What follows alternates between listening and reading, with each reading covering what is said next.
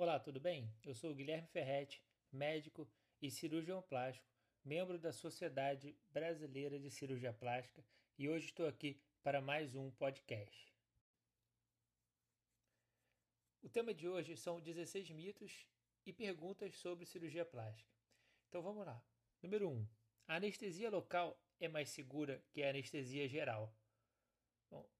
É, vou comentar essa frase, tá? A anestesia mais segura sempre vai ser a que o médico anestesista indicar, pela experiência dele. Há boas indicações para anestesia local e também para anestesia geral, ambas com grande segurança para o paciente. Número 2. A lipoaspiração é uma forma rápida de perder peso. Bom, a cirurgia de lipoaspiração não é indicada para perder peso. A melhor indicação seria para melhora do contorno corporal e redução de pequenas áreas de gordura. Bom, número 3. A prótese de silicone corrige mamas caídas. Então, os implantes mamários eles aumentam os volumes das mamas, mas não corrigem a queda delas, né? Para corrigir queda de mama, deve ser avaliada uma mastopexia, podendo associar até com implante mamário, caso seja né, do desejo da paciente. Número 4. A prótese de mama deve ser tocada a cada 10 anos. Bom, os implantes mamários mais modernos possuem um tempo de validade até prolongado, podendo ficar no corpo muito mais que 10 anos.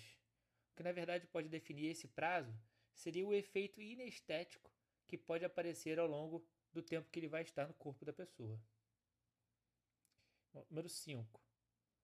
A prótese de mama afeta a amamentação. Bom, os implantes mamários são colocados abaixo das glândulas mamárias né, e não afetam a amamentação desse jeito.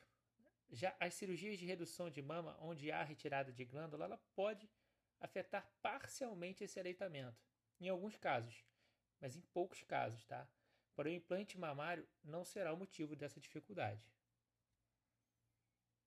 Número 6. O resultado final da cirurgia plástica demora um ano. Então, após a cirurgia, o paciente vai apresentar sempre um inchaço, que pode ficar no corpo ao longo de algumas semanas, tendo uma regressão com o passar do tempo, onde o resultado da cirurgia começará a aparecer. E por volta de 90 a 180 dias, já teremos alguma ideia desse resultado. Bom, número 7. Próteses de mama impedem ou dificultam o diagnóstico de câncer de mama?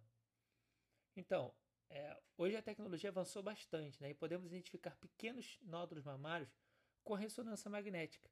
E os radiologistas já estão bem mais treinados do que nos últimos, nas últimas décadas para poder avaliar esses exames, o que torna mais preciso ainda o diagnóstico quando necessário.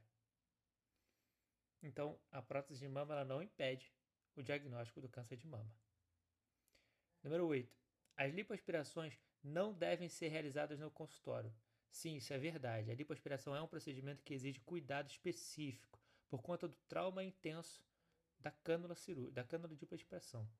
A realização do procedimento sem um anestesista pode gerar consequências irreparáveis. Número 9. Nas abdominoplastias, o paciente deve andar curvado por 30 dias? Então, o tempo determinado que o paciente irá precisar andar curvado será dado pelo médico dele que realizou a sua cirurgia, mas dificilmente esse tempo será de 30 dias. Nos casos dos meus pacientes, eu peço que fiquem por volta de 4 a 7 dias apenas, curvado.